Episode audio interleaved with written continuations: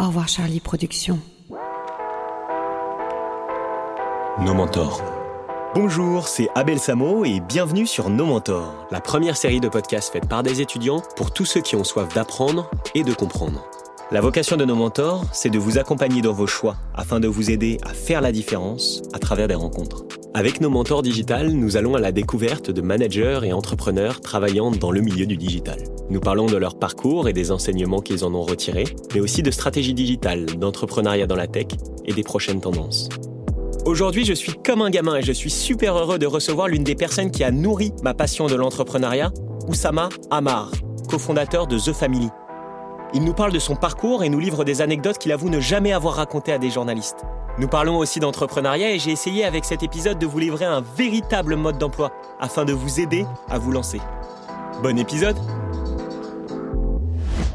Bonjour Oussama, je suis très heureux de te recevoir pour cet épisode. Si ça te va, je vais commencer par te présenter euh, à nos éditeurs pour les rares d'entre eux qui ne te connaîtraient pas. Avec plaisir. Donc euh, Oussama Amar, tu es le cofondateur de The Family, une structure emblématique qui accompagne 100 startups par an et leur fournit tout ce dont elles ont besoin pour qu'elles deviennent des entreprises scalables. Avant cela, tu as commencé à coder vers 12-13 ans, je crois, et tu as créé de nombreux business qui ont eu pas mal de succès assez jeunes. Puis après, tu as déconvenu avec euh, Ipios, une société que tu as créée en 2008. Tu pars dans la Silicon Valley où tu fais de nombreuses rencontres et investis pendant plusieurs startups pendant environ deux ans, je crois. Exactement. Avant de revenir en France et The Family avec euh, Nicolas Collin et Alice Zaguri. Donc au cours de cet épisode, j'aimerais parler succinctement de ton parcours depuis euh, le premier site que tu as créé jusqu'à The Family, mais j'aimerais surtout parler d'entrepreneuriat essayer de constituer une mini masterclass afin que nos éditeurs qui veulent se lancer utilisent cet épisode comme une mine d'informations et de conseils. Mais avant tout cela, est-ce que tu pourrais commencer à résumer toutes ces expériences et ce que tu en as retiré en deux, trois mots-clés, s'il te plaît? En deux, trois mots-clés? Euh... Alors celle-là, euh... donc en deux, trois mots-clés, toutes tes expériences. Euh, courage, surprise et optimisme. Ouais, ouais, c'est les trois mots-clés. Courage, surprise, okay. et optimisme. surprise et optimisme. Ok. Bah super. Bah du coup, j'aimerais commencer un petit peu au début. Je crois que tu commences, tu crées ton premier site web à 12 ans, si j'ai bien compris. Ouais, euh... un peu avant en fait, je pense, mais oui, euh, euh, j'étais en sixième quand j'ai commencé à faire des sites web. Sais pas quel âge. Ok. Ok, ouais, je crois 11 ans, quelque chose comme ça. Avant de nous en parler, est-ce que tu me, pouvais nous expliquer déjà comment tu as réussi à faire ça, comment tu t'es formé? Parce que moi, je me rappelle, j'ai commencé j'étais plutôt en troisième, quatrième à créer des sites web, mais il y avait le site du zéro qui m'apprenait un petit peu tout ce que je devais savoir euh, là-dessus. Euh, toi, comment est-ce que tu as fait et pourquoi en fait tu as eu envie de de euh, bah, de créer ton premier site web? Alors, il y avait le site du zéro. Alors, la vérité, c'est que moi, j'ai commencé à apprendre en faisant euh, afficher code source. Bien avant de découvrir le site du zéro, etc. J'ai fait mon premier site internet. J'ai trouvé un site internet que j'aimais bien j'ai remarqué que tu pouvais afficher le code source. J'ai cliqué sur afficher le code source. J'ai copié-collé le code source et je l'ai remis en local. Il y avait rien qui, tout était cassé. Donc j'ai compris comment on, on, mettait les images, les liens. J'ai enregistré toutes les images, tous les liens. Et j'ai copié-collé un site internet en local. Et une fois que j'ai copié-collé le site internet en local, je me suis dit, eh ben en fait, c'est marrant ce truc parce que Maintenant, je peux le changer à, mon, à ma sauce. Donc, j'ai changé les textes, les images, etc. Et donc, euh, j'avais pompé le design, mais pas les textes, etc. Et je l'ai mis en ligne. Euh, et donc, pour le mettre en ligne, j'avais trouvé que donc j'avais Wanadu. Et Wanadu te permettait par FTP de mettre un site HTML en ligne avec euh, l'adresse était perso.wanadu.fr slash usama.amar. D'accord. Encore, euh, ouais. Et donc, je l'ai mis en ligne. Et trois jours après, j'ai reçu un email du mec à qui j'avais pompé le design, qui m'a dit que j'avais volé son design et qu'il allait me faire un procès. Et je me suis dit, Internet, c'est incroyable. Ah, moi, j'ai eu exactement le même genre de problème. J'avais pompé un peu un jeu, la vidéo que j'avais créé. Je me suis pris une lettre en disant, euh, arrête tout de suite parce que sinon, euh, sinon on va te poursuivre. Moi, il savait pas que j'avais 12 ans, 13 ans. Ouais, donc, euh... sur Internet, personne sait que tu es un chien. donc, ouais, euh, voilà, c'est comme ça que j'ai commencé à apprendre. Et après, bah, enfin, t'itères, quoi. Tu, et donc après, tu, bah, tu, tu finis, il y a des limites au, afficher code source. Donc tu, tu regardes. Alors j'avais un CPE euh, au collège euh, dont je me souviens malheureusement pas du nom, qui donnait des cours de turbo basique. Alors pourquoi un CPE savait faire du turbo basique, je saurais même pas te dire. Un jour, j'ai raconté cette histoire à quelqu'un, il me dit mais, mais qu'est-ce qu'est-ce que c'est que cette histoire? Donc c'est un peu confus dans ma tête parce que je, pour le coup, je me souviens pas très très très bien. Euh, la seule chose que je me souviens, c'est que j'ai appris le turbo basique avec lui et ensuite le Pascal. C'est des, des, langages qui n'existent plus hein, depuis longtemps, euh, mais c'était c'était vieux trucs euh, en fluo sur les écrans DOS. Ça permettait de faire des programmes comme ça. Ouais. Donc voilà, mais euh, mais euh, c'était quand même beaucoup moins fun que le développement web, mais ça m'amusait de, de ça. Et, et c'est marrant parce que un truc marrant dans mon parcours que, que je ne comprenais pas moi, parce que évidemment tout le monde était très impressionné que je fasse des sites internet, mes profs, machin. Et ils me disaient tous, ah là là, tu vas faire une école d'ingénieur. Mais qu'est-ce que c'est que cette histoire? Pourquoi? Mais et, et c'est fou en fait, euh, comme en France, euh, euh, même petit, on veut faire rentrer tout le monde dans une case. Et, et alors à l'époque, je savais pas ce qu'était un entrepreneur, mais j'avais le sentiment que ingénieur, c'était quand même une case qui m'irait pas très bien et que j'avais pas très envie d'être dans des cases en fait. Et donc je me souviens des, réactions de, de donc j'essayais de sourire, j'étais un gentil garçon, mais J'étais un peu moins chiant quand j'étais petit que maintenant, mais mais euh, mais bon, je, je me disais il y a un y a un truc qui va pas dans ce qu'il raconte. Ouais, bah moi personnellement, quand je vu que j'étais intéressé par l'informatique depuis petit, je me suis toujours dit bah je vais faire une école d'ingénieur. Ça a toujours été euh, ce qu'on m'a dit et au final, en, fait, au final, c'est ce que j'ai fait. Mais du coup, toi, t'as fait la Sorbonne, donc totalement. Euh... Ouais, alors moi je ouais, alors ça c'est connerie de journaliste, j'ai glandé, hein. franchement. Euh, j'ai j'ai pas euh, c'est compliqué. Alors j'en ai ça drop out? euh, ouais c'est même pas le mot. Drop out c'est ce qu'on dit. drop out faut en être faut, faut en être conscient et tout. Non la vérité c'est qu'en France les diplômes c'est tout. Donc euh, évidemment euh, je disais aux gens hein, et puis en fait à un moment tu te rends compte fait chier quoi en fait. Mais mais moi je me suis sorti enfin j'ai eu quelques profs extraordinaires à la fac en philo euh, etc. Euh, j'ai eu la chance euh, d'aller suivre des cours au HESS. j'ai eu la chance de suivre des cours dans plein de super institutions. j'ai fait une université d'été à Bristol. j'ai eu le droit à des cours à LSI.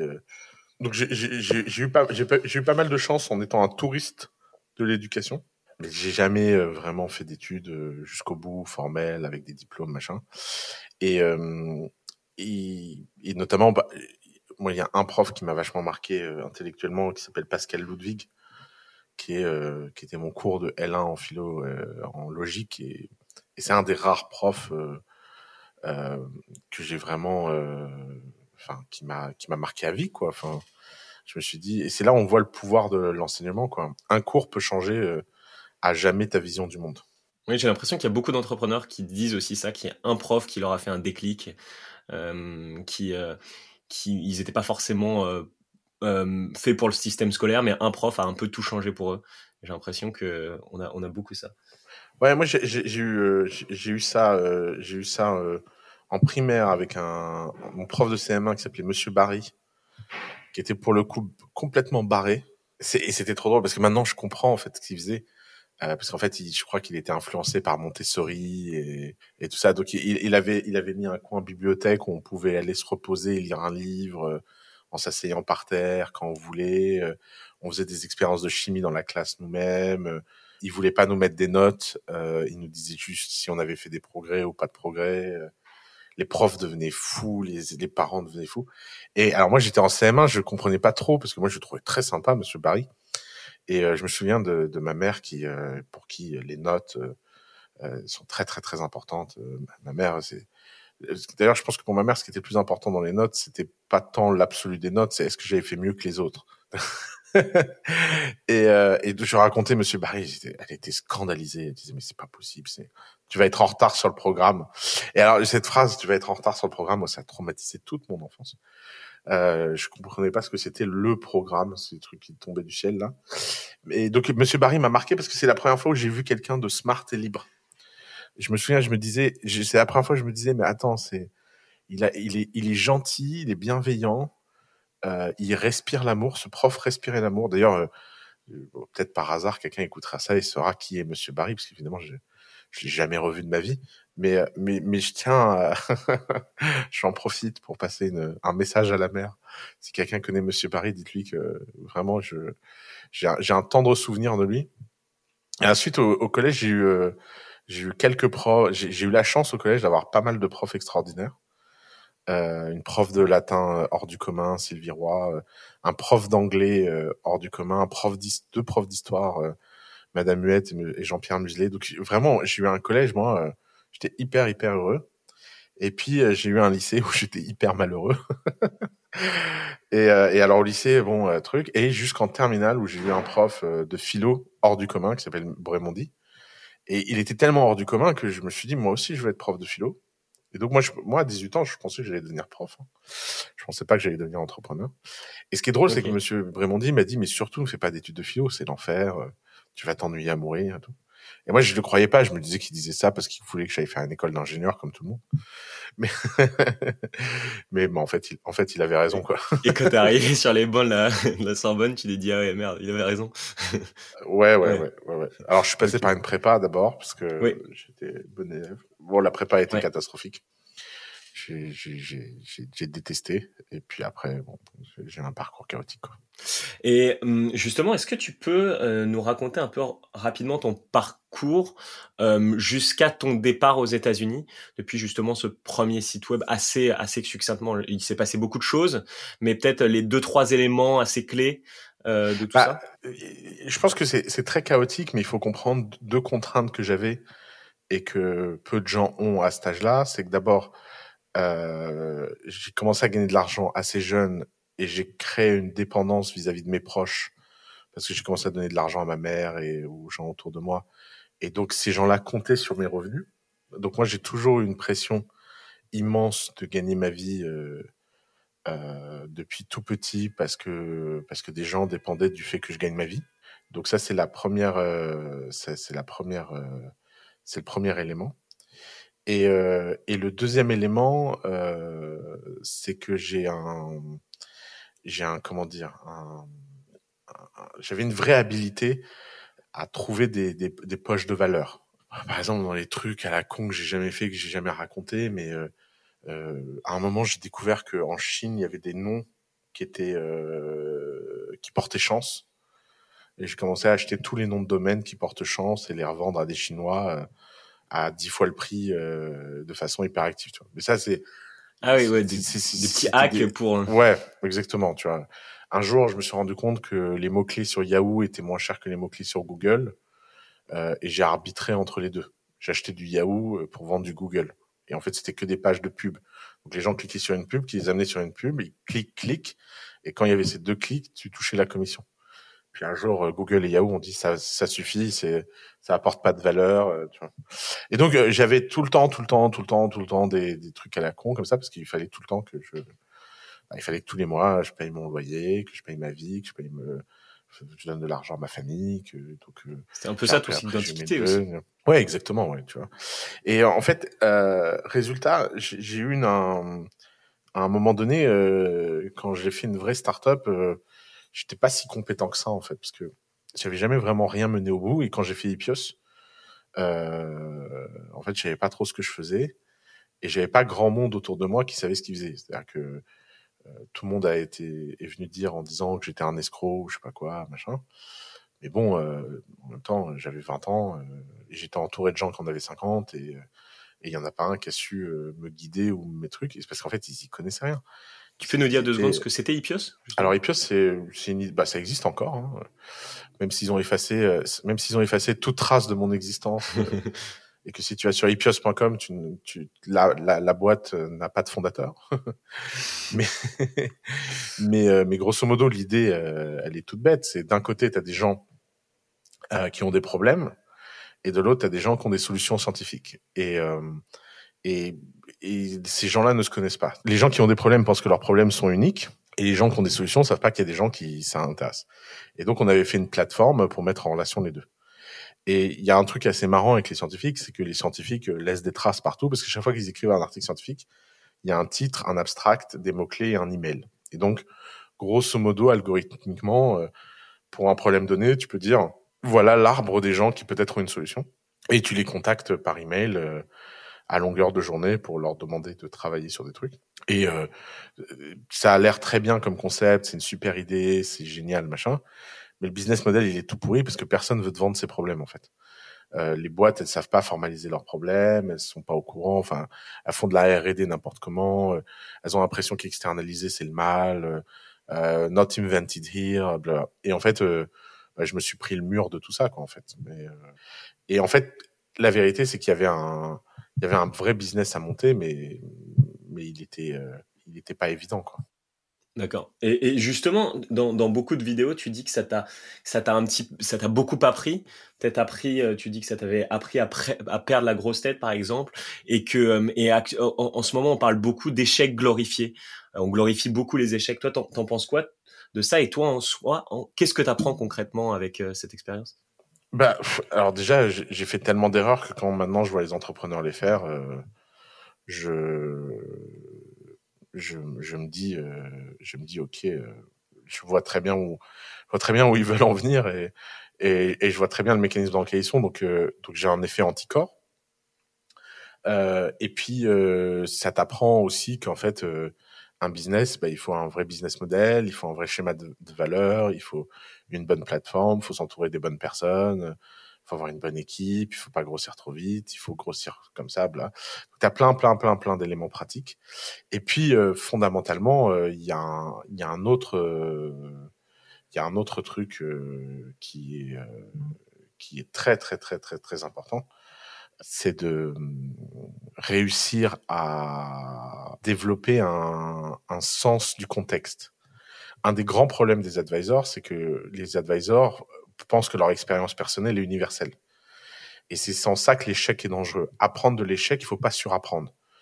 La surapprentissage, c'est par exemple, euh, tu te réveilles euh, un matin parce que tu t'es associé avec quelqu'un et ça s'est mal passé, et t'en tires comme leçon qu'il faut s'associer avec personne.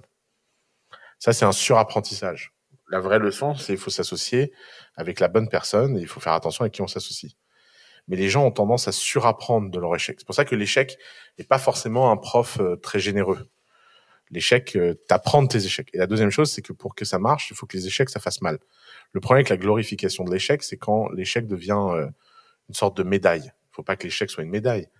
Moi, je suis pas fier d'avoir raté les pièces. J'aurais bien, j'aurais bien préféré réussir, rendre tout le monde riche. J'ai honte.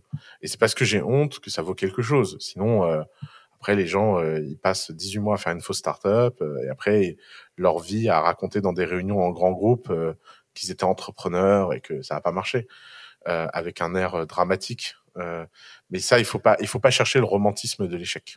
D'accord. Merci. Et du coup, là, après, après Ipios, tu pars aux États-Unis. Euh, je crois que tu pars euh, un petit peu ton astuce pour, pour, pour avoir ton visa, c'est de dire que tu vas investir dans plusieurs boîtes. Euh, tu, tu investis justement dans plusieurs boîtes, tu rencontres beaucoup de gens. Euh, ma, ma, première question, c'est déjà comment tu à rencontrer toutes ces personnes? Et euh, cette expérience semble vraiment t'avoir transformé. Qu'est-ce qui t'a le plus marqué là? Alors, effectivement, il y a plein de choses qui m'ont transformé là-bas. D'abord, rencontrer les gens, c'est un non-sujet. Euh, surtout à cette époque. Aujourd'hui, c'est devenu plus compliqué la vallée. Elle est, elle est, il y a plus de gens, plus de trucs. Euh, par exemple, à mon époque, les, les intros double opt-in, c'est-à-dire demander l'avis des deux personnes pour une intro, ça n'existait pas. Donc, ce qui se passait, c'est que tu rencontrais un mec dans la rue, euh, le mec il t'introduisait à 10 personnes dans la journée, et puis ces 10 personnes t'introduisaient à 10 personnes. Donc, il y avait cette culture de l'hyperconnexion, et donc tu finissais tout de suite avec des gens intéressants. Et euh, dans la Silicon Valley, euh, les intros sont une currency. Donc, tu as trois types d'intros. Tu as des intros montantes, des intros égales et les intros descendantes.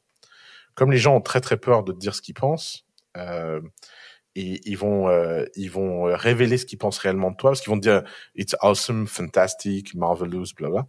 Mais en fait, soit ils font une intro montante, c'est-à-dire qu'ils t'introduisent à des gens meilleurs qu'eux parce que c'est une centrifugeuse où tout le monde veut rester au centre et introduire des gens bien à des gens incroyables c'est une façon de d'être dans le game, de montrer que tu as des opportunités du deal, euh, du, du pouvoir.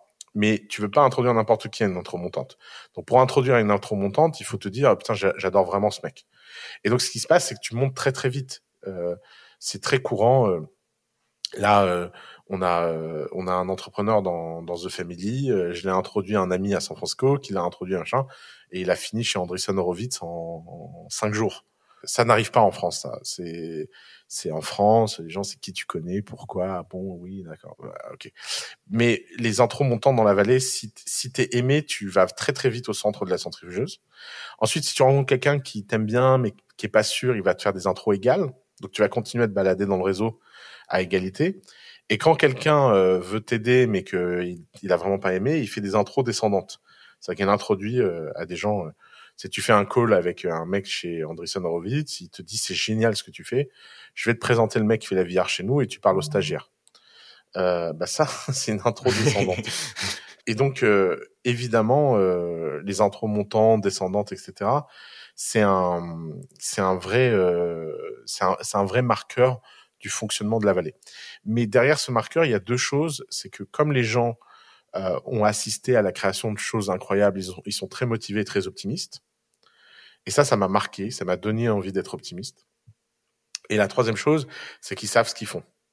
Je veux dire, euh, on peut raconter ce qu'on veut sur la Silicon Valley, mais ils ont quand même fait un nombre d'entreprises iconiques hors du commun et ils savent exactement ce qu'ils font. Ils sont très, très, très, très compétents. Et donc, tu apprends plein, plein, plein, plein de choses. J'ai appris plus à parler à ces gens-là en deux ans que je l'avais fait en 25 ans euh, travailler tout seul. Quoi. C'est... Et alors maintenant, ce qui est incroyable, c'est qu'ils se sont tous mis à bloguer, machin, etc. Donc maintenant, ce savoir de la Silicon Valley est disponible partout à tout le monde. Et il euh, faut être sacrément feignant pour pas avoir le playbook de la startup maintenant. Ouais, c'est assez incroyable. Moi, je suis un nombre de newsletters, de podcasts, voilà, de, de, de personnes qui, partagent leurs expériences et ça, c'est assez génial. Euh, et, du coup, après, donc, tu rentres en France après ces deux années où tu as, plus appris justement, comme tu disais, qu'en 25 ans, tu rentres en France euh, et tu crées The Family avec euh, Alice Agury et Nicolas Collin. Euh, Est-ce que rapidement, pour euh, les extraterrestres qui connaîtraient pas, tu peux nous dire ce qu'est The Family et nous dire aussi où vous en êtes maintenant, peut-être plus particulièrement aussi avec euh, ce changement en full remote que vous avez fait? Ouais, euh, alors The Family, c'est une structure qui a pour vocation d'être ce que j'ai toujours rêvé moi d'avoir quand j'étais entrepreneur. C'est-à-dire accès à des gens qui savent ce qu'ils font, euh, du support psychologique quand ça va mal, et surtout des gens avec qui célébrer quand ça va bien, parce qu'on oublie toujours ça. C'est quand même sympa d'être avec des gens que t'aimes bien quand ça va bien. Euh, comme c'est sympa d'être avec des gens que t'aimes bien quand ça va mal. Ouais, c'est le problème du solo entrepreneur, quoi. Exactement. Et, euh, et, euh, et la dernière chose, c'est euh, de résoudre ce problème du financement en changeant le rapport de force entre les investisseurs et les entrepreneurs. Donc c'est un peu les missions fondamentales de The Family. Après, il y a plein de façons de les faire, euh, à travers des cours, des workshops, des machins. Bon, ça c'est c'est un détail. Mais ce qui est important, c'est de se dire que si tu es à The Family, en tant qu'entrepreneur, tu vas progresser personnellement beaucoup plus rapidement que si tu es tout seul. Et il y a des entrepreneurs qui, qui en profitent, il y a des entrepreneurs qui comprennent pas. Il y a des entrepreneurs qui viennent de The Family, ils demandent jamais rien, ils se disent, mais à quoi ça sert, etc. Généralement, la valeur de The Family, c'est ce que tu donnes à The Family plus que ce que tu prends à The Family, et c'est ce qui fait qu'on a de la valeur collectivement en tant que communauté. Euh, maintenant, le sujet euh, pour nous, c'est que avant notre métier était un métier local. Y Combinator le faisait à San Francisco, ils avaient le monopole sur la vallée. Euh, Techstar le faisait dans plein de villes et nous on faisait machin. Et évidemment, ce qui s'est passé, c'est que on s'est retrouvé dans la situation où on a compris que fondamentalement, ce qui était hyper important pour nous, c'était d'être le pont entre les meilleurs investisseurs du monde et les meilleures startups. Et le Covid nous a donné l'opportunité de casser ce monopole Silicon Valley de Y Combinator d'introduire aux meilleurs investisseurs de la vallée les meilleurs entrepreneurs à travers le monde. Ce qui change un peu la catégorie des boîtes, c'est-à-dire que avant, euh, on avait sans doute 10% des boîtes françaises qu'on prenait compatibles avec les meilleurs investisseurs au monde et 90 avec qui on essayait de faire des deals locaux. Et puis maintenant, bah, ce qui se passe, c'est qu'en fait, au lieu de prendre ces 100 boîtes, on va en prendre que 10 en France, mais on va aussi en prendre deux en Allemagne, une en Angleterre, une aux Philippines, euh, trois euh, en je sais pas où. Et, et en fait, ça change complètement la donne du type de startup qu'on aide. Donc maintenant, on aide que des startups hyper scalables, euh, qui font des choses hyper ambitieuses et qui ont vocation à être connectés aux gens les plus ambitieux du monde. Et le remote enlève les barrières physiques et toutes les limites. Ce qui est incroyable, c'est que nous, on fait le pari que même quand le Covid sera fini, on pourra continuer de travailler comme ça et que ça va être une version de The Family incroyablement plus enthousiasmante. Ok, Bah merci beaucoup euh, pour, pour tout ça. Justement, je, voudrais rebondir euh, euh, là-dessus sur le fait que tu disais, je crois qu'un des buts de base de, de, The Family, c'était de construire un peu la, prochaine Silicon Valley en Europe. Et on voit qu'en France, d'ailleurs, l'écosystème mûrit beaucoup. Euh, et j'ai d'ailleurs euh, vu une vidéo où tu parlais euh, en préparant cet épisode où tu disais que le, Covid changerait la donne dans le sens où les, les, les, investisseurs investisseraient beaucoup, investisseraient beaucoup plus dans les meilleures startups et peut-être un peu et, et, et ferait un petit peu moins de deals. On a vu justement qu'il y a eu des levées de fonds comme il y en a jamais eu forcément avant en France avec Miracle, Content Square, etc. Euh, toi, dans, dans ce contexte-là, comment tu vois l'écosystème français se développer dans les prochaines années? Bah, je pense que l'écosystème français, il a réellement décollé et que maintenant, il y a des boîtes qui veulent faire des champions mondiaux. On a, t'as cité ça, nous, on a Pefit, Algolia, euh, etc. Donc, ça y est, maintenant, on est passé de l'autre côté du Rubicon et il va falloir faire de plus en plus de boîtes euh, euh incroyables. Et l'écosystème est tellement mature que maintenant, il y a des angels, il y a, il y a, y a une machine qui a démarré, quoi. Ok, donc euh, pour toi, ça, continue, ça va continuer dans les, dans les prochaines ça années. Va, Ça va exploser.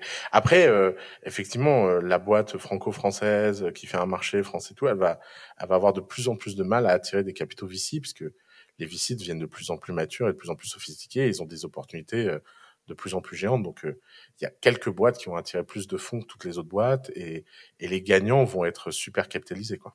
On l'a vu, je sais pas, avec un Vaudou, par exemple euh, qui est un des très très grands gagnants de l'écosystème français, euh, forcément que tout le monde a envie de mettre de l'argent chez eux, quoi. Ça se comprend. Oui, du coup, ça, ça, ça, se ressent dans quelques boîtes, euh, en particulièrement en période de crise, j'imagine. Ouais. Euh, du, du, coup, si tu veux bien, j'aimerais bien passer justement sur euh, sur cette mini masterclass d'entrepreneuriat dont je parlais dont, dont, je parlais un petit peu avant. tout d'abord, j'aimerais commencer par un point. la devise de, ce, de The Family, je crois que c'est Anyone can be an entrepreneur. Euh, il y a une différence avec everyone can be an entrepreneur, donc ça, peut-être que tu pourras nous l'expliquer très rapidement. Mais euh, justement, pour ceux qui hésitent, euh, comment savoir si on est fait pour être un entrepreneur? Est-ce qu'il faut se lancer et voir? Ouais, la seule façon, de, la, seule façon de savoir, c'est de faire. Et je pense que tout le monde dans sa vie devrait essayer au moins une fois, s'il en a envie, tu vois. Mais mais à partir du moment où tu as juste un petit peu l'envie, tu devrais te lancer sans réfléchir. Et donner tout et, et, et, et, y aller. Et voir où ça te mène, ouais. Ok. Et du coup, pour vous, la, la, différence entre anyone et everyone can be an entrepreneur, c'est que bah, c'est que tout malheureusement tout le monde va pas réussir et que souvent les entrepreneurs viennent d'origines très étonnantes quoi. C'est l'entrepreneuriat, il n'y a pas de il a pas de règle de justice immanente. Alors on aime bien la figure de l'entrepreneur qui vient de nulle part et tout, mais il y a des héritiers qui font des entrepreneurs incroyables. Hein. De la façon qu'il y a des héritiers qui en font pas, et puis il y a des gens il y a des gens qui ont rien et qui font tout, il y a des gens qui ont tout qui font rien, il y a des gens qui ont tout qui font encore mieux, il y a des gens qui ont qui ont rien et qui font rien. Donc euh, malheureusement la, la justice euh, de l'univers, euh, elle, elle semble pas prendre des considérations de mérite en cause quoi. Et on peut travailler très très dur et avoir rien à la fin.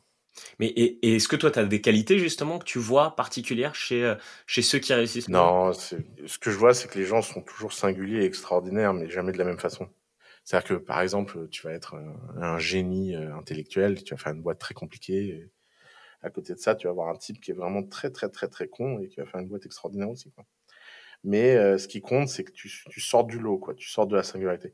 Je pense que le vrai, la vraie distinction, c'est conformiste, non conformiste, et que tous les entrepreneurs quelque part ont quelque chose de profondément non conformiste, même si c'est caché, même s'ils sont bardés de diplômes et qu'ils ont l'air très traditionnels. Il y a, y a quelque chose chez eux qui est un peu différent. Mais, mais ça a tellement de, ça prend tellement de formes différentes, etc., que c'est dur de mettre ça dans des cases justement. Ok, bah merci. Justement, avec toutes les, les expériences que tu as eues, surtout toutes les boîtes que tu as, que as pu accompagner et que tu as pu voir, euh, si aujourd'hui tu lançais une startup, euh, quelles seraient les premières étapes? Est-ce que tu utiliseras Est-ce qu'il y a un framework euh, que, que tu utilises euh, Que par exemple commencer par une niche et puis euh, et puis faire un MVP, etc. Comment comment toi tu quelles seraient les premières étapes pour toi si tu lançais une startup aujourd'hui? Il y, y, a une étape par laquelle il faut passer. forcément, 100% des entreprises c'est le product market fit. Et le product market fit, euh, tu peux pas euh, y échapper. Tu peux définir ce que c'est pour toi le product market fit? Alors le product market fit, c'est vraiment de trouver un produit que les gens veulent tellement qu'ils sont prêts à l'acheter même s'il n'est pas prêt. Et ce que les gens oublient, c'est que le vrai euh, faiseur de roi dans l'entrepreneuriat, c'est le client, c'est pas les investisseurs. il y a une vision un peu bizarre qui est j'ai une idée, je convainc un investisseur, et parce que j'ai convaincu un investisseur, les clients vont suivre. Ça, c'est ce que tous les gens qui n'ont pas fait de start-up pensent que ça marche. Mais c'est pas du tout ça. C'est j'ai une idée, est-ce que les clients apprécient cette idée? Et s'ils sont prêts à mourir pour cette idée, alors tous les investisseurs du monde me soutiendront. Parce qu'en fait, c'est impossible de savoir si quelque chose va marcher ou pas. Et c'est parce qu'on a l'impression que quelque chose marche qu'on a envie de le soutenir. D'accord. Et, vous, comment vous avez des techniques que vous utilisez pour aider vos startups, euh, accompagner vos startups à, à euh, atteindre ce produit, ce product market fit? Euh... Est-ce qu'il y a des méthodes pour euh, pour plus facilement Vraiment, vraiment, vraiment, vraiment être obsédé par faire face à, à avoir une honnêteté intellectuelle. Est-ce que ça marche ou pas? Est-ce que les gens achètent ou pas? Est-ce que les gens veulent ou pas? Ça, c'est hyper, hyper important. C'est, il faut pas, il faut pas se mentir. Beaucoup trop d'entrepreneurs se mentent. Par exemple, un jour, euh, la meilleure phrase que j'ai jamais eue, euh, j'espère que, en plus, ce sera un grand entrepreneur à succès chez nous, parce que ça commence à marcher pour lui. Mais un des entrepreneurs de The Family, je révélerai son nom quand il sera suffisamment euh, célèbre pour passer la honte. Mais un jour, un, un, entrepreneur s'assoit en rendez-vous avec moi et me dit, écoute, ça m'a vraiment Là, je pense que ça cartonne ce qu'on fait. Je dis ah bon, c'est cool. Il me dit ouais, écoute, euh, bon, on, a, on, a, un seul problème, c'est que tout le monde adore, mais personne ne paye. et et, et j'ai eu, je me souviendrai toute ma vie de mon fou rire à ce moment-là. Mais je pouvais pas retenir mes larmes tellement, tellement ça m'a fait rire. Et, et lui-même, me voyant rire, s'est rendu compte de l'absurdité de la phrase. Et ce qui est fou, c'est l'honnêteté de cette phrase, parce qu'en fait, c'est facile de se dire. Euh, euh, que c'est un incompétent, qu'il n'a rien compris, euh, machin. Mais, il faut avoir, il faut avoir de la tendresse pour la naïveté entrepreneuriale, parce que c'est la naïveté entrepreneuriale qui font que ces gens-là font des choses qui sont impossibles. S'ils savaient que c'était impossible, ils le feraient pas. Et, et résultat, bah, ça crée des biais psychologiques où les gens ne veulent pas faire face aux vraies choses. Donc, euh, c'est aussi notre rôle de dire à un type, si personne n'achète, c'est que personne n'aime. Et les gens mentent. Évidemment que tout le monde te dit, euh, t'es, charmant, euh, t'es beau, tu vas voir les gens, tu leur pitches ton idée, ils disent tous la même chose. Ah, c'est génial. Bon, moi, j'en ai pas besoin, mais je vois bien quelqu'un qui en a besoin. Et quand tu as fait le tour de, de, de 6 milliards de personnes qui t'ont dit ça, euh, bah, tu, tu, tu, tu tombes à zéro, quoi. Ouais, ouais c'est ce qu'on me disait. Je crois que c'était euh, Scott Gordon, le fondateur de Tiller, un des cofondateurs de Tiller et, et, et, de Card, qui disait ça justement que qu'un un, un, des premiers aspects, mais même un MVP, il faut euh, il faut euh, faire en sorte que ses clients l'achètent parce que s'ils l'achètent pas, ça ça ça vaut pas grand chose. S'il dit juste oui c'est bien, euh, les retours clients quand on va voir des gens, bah ça vaut pas tant que ça. Euh, mm. donc ok. Ok, je vois, je vois très bien. Et, et, et, justement, moi, moi, je voulais parler un petit peu de deux excuses qu'ont souvent les personnes qui veulent, euh, qui, qui, qui, veulent se lancer. On n'est pas sûr qu'ils veulent se lancer, mais en tout cas qui hésitent. C'est euh, le manque d'idées et le fait de pas avoir d'équipe. Toi, tu dis que euh, le meilleur, si j'ai bien compris, c'est le meilleur moyen, c'est de se lancer quand même. Euh, mais comment est-ce qu'on peut favoriser ces deux choses, la venue d'idées, la venue d'équipe? Est-ce qu'il y a des, est-ce qu'il y a des, des façons de favoriser ça? Bah, je vais le formuler autrement. Avoir des idées et euh, une équipe, c'est les deux premiers skills entrepreneuriaux. Donc c'est aussi un test. Je veux dire, si t'en es pas capable, c'est peut-être qu'il faut pas le faire. Après, les gens des fois se font des montagnes en se disant euh, je ne suis pas capable alors qu'ils en sont parfaitement capables. Et c'est ça qui est dangereux, c'est qu'il y a des gens euh, qui euh, qui se rendent pas compte en fait de de, de ça quoi.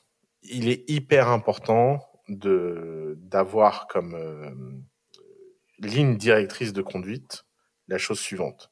Il faut absolument, dans le cadre de ta startup, comprendre que tu mérites ton equity. Et il y a des choses qui sont des tests. Si tu dis personne ne viendrait voir quelqu'un en disant je veux être compositeur mais je connais pas le solfège. Personne ne viendrait dire je veux être Michel-Ange mais je sais pas peindre. Donc est-ce que tu peux m'aider à faire les peintures? Je te donne les idées personne dirait euh, écoute, moi je rêve d'être un grand écrivain, mais je sais pas écrire, alors je vais te raconter des histoires et tu vas les écrire pour moi. ça vient à l'idée de personne, ça. Alors pourquoi ça vient à l'idée des gens dans l'entrepreneuriat? Bah, C'est sans doute parce que dans l'entrepreneuriat, les gens imaginent qu'être patron, c'est donner des ordres, et que donner un ordre, c'est hyper important, et que les gens, ils, ils feront les ordres, et ça, c'est facile. Mais ça, c'est les gens qui ont jamais rien fait qui pensent ça. Et comme l'entrepreneuriat a plein d'images d'épinal, hyper caricaturales, euh, où les gens s'imaginent des choses, euh, ils imaginent que en fait il faut se faire de la stratégie, de la compta. Si tu prends l'image d'un Français moyen qui pense à un entrepreneur, c'est grosso modo un stratège fort en compta. Tu vois, c'est euh, et, et, qui sait faire de la paperasse. Tu vois, c'est drôle. Personne se dit putain, c'est des mecs qui savent faire des produits dont tout le monde veut quoi. Ouais, c'est marrant dans, je dans les vidéos. je pense pas que Steve, je pense pas que Steve Jobs sachait lire un, un bilan quoi. Ouais. Ok, bah, c'est un peu ce que tu disais, je pense, dans les vidéos de, euh, de coup d'état, les premières où tu disais euh, un entrepreneur c'est pas un manager, un entrepreneur c'est pas, euh, mais mais du coup c'est c'est quoi c'est quoi un, un, un entrepreneur une Un entrepreneur c'est quelqu'un qui sait faire des produits et qui a le sens produit et qui sait fabriquer des choses que les gens veulent même s'ils n'ont pas conscience eux-mêmes qu'ils le veulent. C'est ça le pouvoir magique d'un entrepreneur. Tout le reste c'est de la contingence. Tout le reste c'est de l'intendance tout le reste suit. Je veux dire, ça s'apprend. Tu, mais même si ça s'apprend pas, quelqu'un le fera pour toi. Je veux dire, imagine, imagine que tu, tu fais un site internet, tu fabriques un site internet et il y a un million de personnes qui veulent te donner 10 euros. Mais tu sais pas comment faire pour les encaisser. Tu crois pas que tu vas rencontrer en 24 heures un mec qui dit, attends, je vais t'installer un Stripe, tu vas voir. c'est, c'est pas, les, les, les, je dis pas que faut pas des compétences en finance, en gestion, mais tout ça, ça s'achète. Ce qui ne s'achète pas, c'est l'enthousiasme des gens. Ça, ça s'achète pas. Arriver à les convaincre euh, et avoir une vision. C'est un peu, euh, ouais. c'est un peu aussi euh, bah, ce que tu avais avec Ipios où tu disais j'arrivais tellement à convaincre les gens qu'après ils étaient plus convaincus que moi de mon idée. Mm. Et donc ouais, c'est peut-être ok. Et justement, moi, moi, j'avais une question sur par rapport à tous les entrepreneurs que tu que, que accompagnes. Quelles sont les erreurs que tu vois le plus chez eux? Et quelles sont Est-ce que tu pourrais donner à nos auditeurs trois, quatre gros pièges à éviter? Alors, les erreurs à éviter, c'est qu'il faut faire très attention avec qui on s'associe. Il faut faire très attention à ce qu'on se raconte. Il faut surtout pas se donner de temps. Si on dit qu'on va mettre six mois à faire quelque chose, on met toujours euh, un an. Donc, il faut être dans une urgence permanente. Une bonne start-up, ça se lance en une semaine. On a l'idée, on est sur le marché en une semaine. Si ça prend plus d'une semaine, c'est qu'on fait les choses mal. Ok. Mais, mais du coup, on, on crée un, dans ce cas-là, on crée un minimum viable product en une semaine? Oublie les concepts, oublie les, les minimum viable product, machin. Non, si t'es pas sur le marché en une semaine d'une façon ou d'une autre, il y a plein de façons de l'être. Il y a plein. Je te dis pas que tu vas avoir un truc abouti en une semaine, mais je te dis juste, est-ce que vraiment tu vas être dans l'action une semaine ou pas? Évidemment qu'il y a des choses qui prennent des années à mettre au point, etc. Mais tu as toujours une façon d'être de, de, déjà vérifier l'enthousiasme, de déjà vérifier la façon dont les gens vont percevoir la chose, etc. Et, et être en market, ça veut pas forcément dire avoir lancé. Euh, ça, c'est un autre problème, c'est que les gens adorent les grands lancements. Par exemple, en ce moment, moi, je travaille sur une boîte de VR euh, que j'adore. Euh, Unai, ça s'appelle. Euh, UNI. Euh, grosso modo, on a une thèse hyper contre-cyclique sur le marché de la VR avec le fondateur. On, ça fait quatre ans qu'on y réfléchit. Euh, euh, cette idée, elle a mis quatre ans à mûrir en nous. Tout le monde, tous les gens que ce fondateur voit lui donnent le même conseil. Il dit oui, euh, faut faire un hardware parfait. Euh, on va faire une grande, un grand lancement, machin. Bah nous, on va pas du tout faire ça. Nous, notre façon d'approcher le problème, c'est de faire des batchs de 100 utilisateurs et de et de faire un produit que sur des itérations de un mois, un mois et demi en fait, en allant carrément à la sortie de l'usine et en recommençant et en recommençant le hardware. C'est une bien meilleure stratégie que de passer deux ans et demi à faire le produit parfait qui de toute façon ne sera pas parfait. Et, euh, et est-ce que toi, tu es partisan de cette, de cette théorie de, de commencer par des niches? C'est un peu ce que disait euh, Hubert Régnier, le fondateur de Visconti, où il nous disait commencer par une niche où tout le monde euh, où, où, tout le monde a un intérêt pour ça, et puis après vous pouvez grossir. Exactement. C'est c'est il n'y a pas d'autre façon de faire. Il y a vraiment pas d'autre façon de faire lancer mass market, c'est impossible. Ouais. Ok. Donc ouais, une niche où en fait tout le monde, tous tes utilisateurs vont être des, des, des, des prophètes de ta il faut, solution. exactement. Il faut comprendre qu'une boîte, ça démarre parce que les premières personnes sont prêtes à passer un deal qui est d'acheter quelque chose de pas prêt tellement ils en ont besoin. Et donc ça repose sur la motivation des gens. Les, la plupart des gens ne sont pas motivés, donc ils sont suiveurs. Avant d'en arriver aux suiveurs, il faut quand même se taper énormément de gens. Ok. Et là, là actuellement, on, enregistre cet épisode en, euh, en novembre 2020, la période du deuxième confinement. J'ai regardé justement ta, série de vidéos que tu faisais euh, sur, sur pendant le premier confinement sur le Covid, euh, mais ça s'adressait plutôt aux entrepreneurs.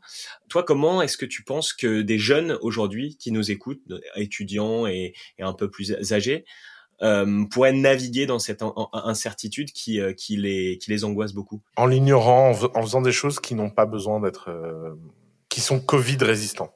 C'est justement comme on ne peut pas, on peut pas gérer cette incertitude et on peut pas gérer cette angoisse, il faut l'ignorer et faire quelque chose qui n'en a pas besoin. Donc, c'est-à-dire, par exemple, si on est dans un secteur où, euh, où, où, c'est pas possible dans l'événementiel euh, en, en, présentiel, euh, faire autre chose. Euh, Exactement. Se réorienter. Ne surtout, pas commencer, ne surtout pas commencer à être dans l'attente. Pas attendre, ouais. pas attendre que le confinement soit fini parce que de toute façon, c'est pas. Ok. Ok. Exactement. D'accord. Euh, bah, du coup, on, passe euh, déjà aux, quelques questions de fin. J'en ai trois, quatre. Déjà, j'avais une question par rapport euh, au marché qui t'intéresse. Alors, je sais que tu parles souvent, tu es plus sur l'humain, sur euh, les entrepreneurs qui t'intéressent, mais est-ce que toi, tu vois justement des, grands marchés qui t'excitent particulièrement et dans lesquels tu vois des opportunités? C'est des illusions, les marchés. Ça, ça commence toujours par un entrepreneur. Les entrepreneurs créent les marchés. Ok. Et donc, et donc toi, euh, quand, quand tu choisis un des participants à The Family, c'est vraiment que les entrepreneurs que tu regardes? Ouais, ouais. Après, euh, il y a des entrepreneurs qui veulent faire des choses insignifiantes. Euh, dans ce cas-là, c'est le marché le problème. Mais c'est une façon de leur dire que c'est eux le problème de s'intéresser à des choses insignifiantes. Ok. Donc en fait, tout revient surtout bah, au moment où, où, toi tu, tu, tu, choisis ces participants, c'est quand même un, un, assez early stage. Donc tout, du coup, tout, tout, est, tout est dans l'entrepreneur et, et dans le fit que tu as. Est-ce que tu arrives justement à avoir, euh, euh, à sentir ça euh, en visio aussi bien que tu le sentais en physique avant? Euh, Ouais.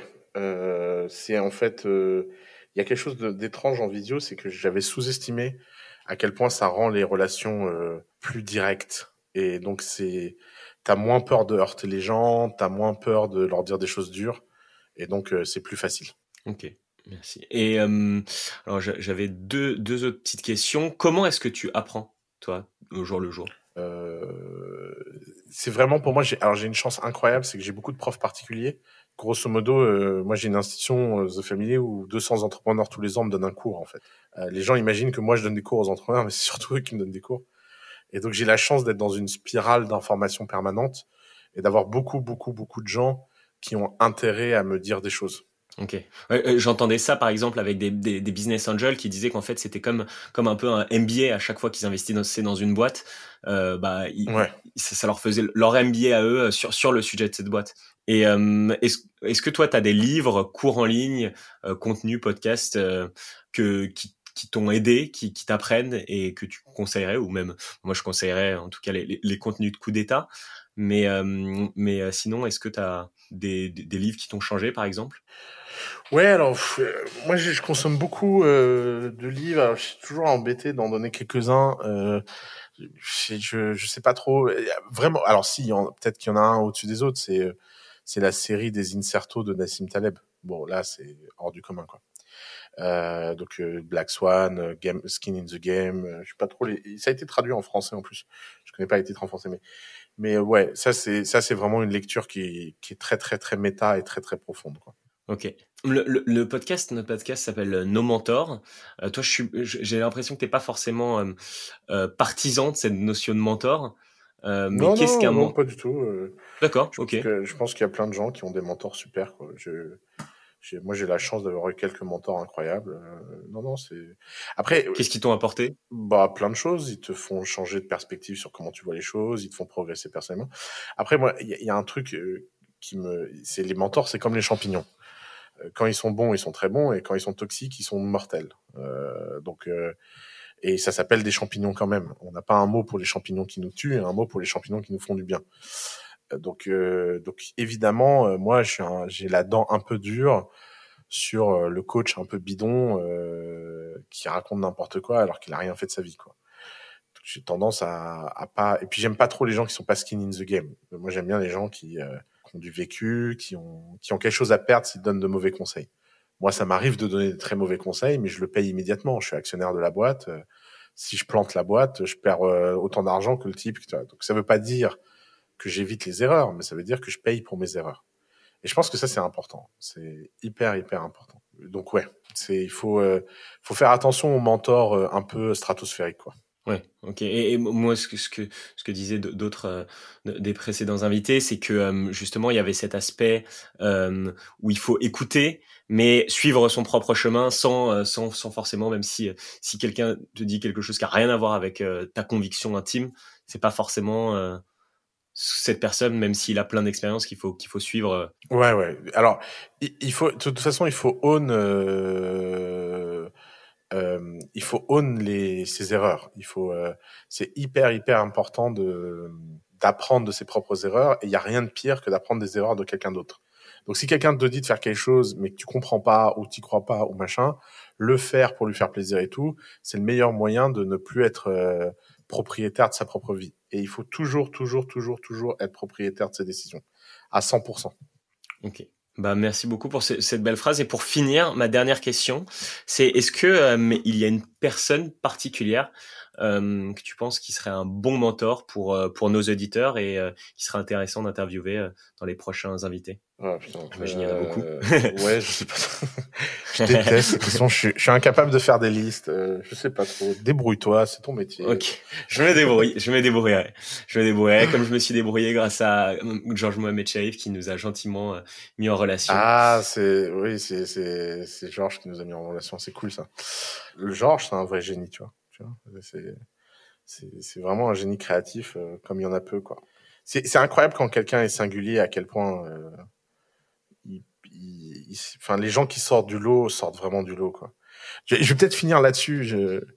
Ça fera peut-être réfléchir tes auditeurs. Euh. On aime tous croire qu'on n'est pas conformiste, mais en fait on la majorité des gens sont conformistes et c'est fine. Mais si on veut vraiment aider les choses et aider le monde, avoir euh, de l'indulgence et de la tendresse pour les gens qui ne sont pas conformistes et pour leurs faiblesses, c'est hyper hyper important pour que le monde continue à changer, à évoluer, s'améliorer. Parce que c'est les gens non conformistes qui améliorent les choses. Euh, c'est pas donné à tout le monde, mais au moins ce qu'on peut tous faire, c'est essayer de leur laisser de la place et, et d'être gentil. D'accord. Bah merci. Bah sur ces belles paroles, euh, je pense qu'on va on va arrêter cet épisode là. Euh, merci beaucoup Oussama d'avoir euh, participé euh, à ce podcast et à très bientôt j'espère. Merci beaucoup. À bientôt. À bientôt. Merci d'avoir écouté cet épisode. Si cela vous a plu, vous pouvez vous inscrire à la newsletter sur le site nomentor.com et nous suivre sur votre plateforme de streaming favorite. Je suis preneur de vos retours, alors n'hésitez pas à nous suivre sur Facebook, LinkedIn, Instagram, où vous pourrez nous communiquer vos questions pour qu'on puisse améliorer ce programme ensemble. N'oubliez pas de partager le podcast avec vos amis si cela vous a plu et de mettre 5 étoiles sur Apple Podcast afin que nous remontions dans les classements. À bientôt!